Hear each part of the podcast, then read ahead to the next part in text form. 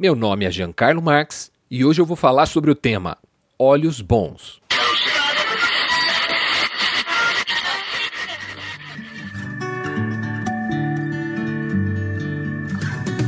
Você está ouvindo da Crentaços Produções Subversivas.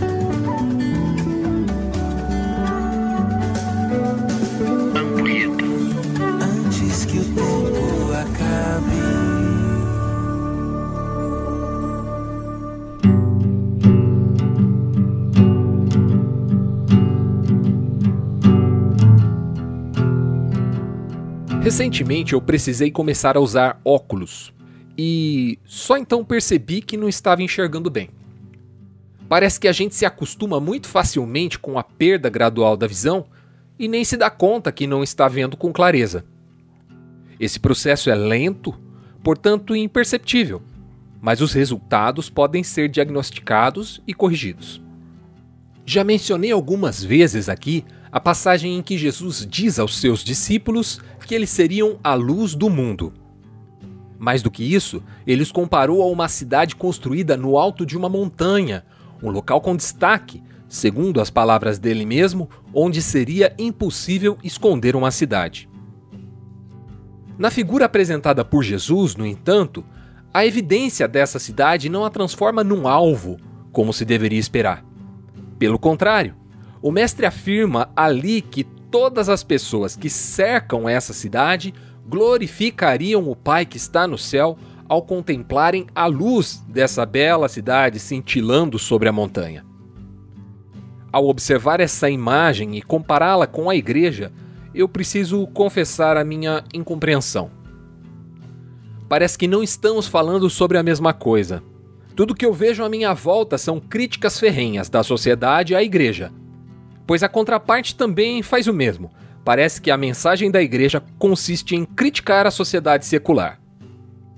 Apresenta-se então uma dicotomia: a igreja sagrada e a sociedade profana, a sociedade racional e a igreja espiritual. Daí eu tenho que perguntar: quando é que eles vão começar a glorificar a Deus por causa da gente? Mas talvez o problema não esteja na igreja e nem mesmo na sociedade. Talvez o problema esteja em mim. O que me leva a outra fala de Jesus. Seus olhos são como uma lâmpada que ilumina todo o corpo. Quando os olhos são bons, todo o corpo se enche de luz. Mas quando os olhos são maus, o corpo se enche de escuridão. E se a luz que há em vocês é na verdade escuridão, como é profunda essa escuridão. Palavra de Jesus lá em Mateus 6, 22 e 23. Se os meus olhos não veem perfeitamente, eu não serei luz, serei trevas, e trevas profundas, segundo o texto. Assim como os meus olhos carnais eram incapazes de perceber que já não conseguiam captar a luz como antes, e eu precisava de óculos, assim também os meus olhos espirituais podem estar opacos, sem que eu perceba isso. E como é que eu posso diagnosticar meu astigmatismo espiritual? O texto dá a deixa. É só analisar se o seu corpo tem sido luz. Com que frequência as pessoas que te cercam glorificam a Deus pelas obras que ele opera através de você? Se isso não for uma constante, é provável que tenhamos aí um problema. E como podemos corrigir isso? Bem, graças a Deus não precisamos de receitas ou de óculos e muito menos de lentes de contato ou cirurgias. Para ter olhos bons, é preciso, antes de tudo, olhar aqueles que nos cercam com uma certa dose de complacência. Isso significa julgar menos e amar mais. Sabe aquele nosso costume de procurarmos defeito nos outros que nos permitam ficarmos mais confortáveis com nossos próprios pecados?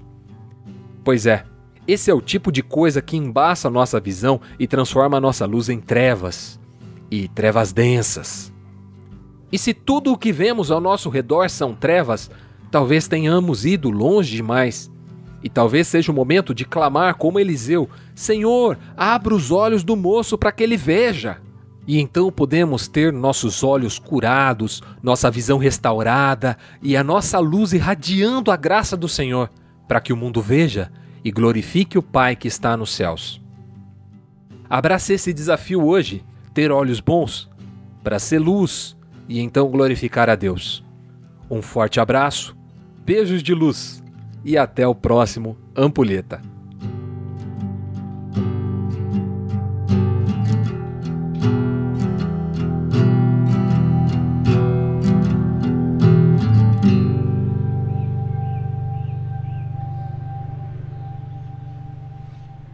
Mamãe!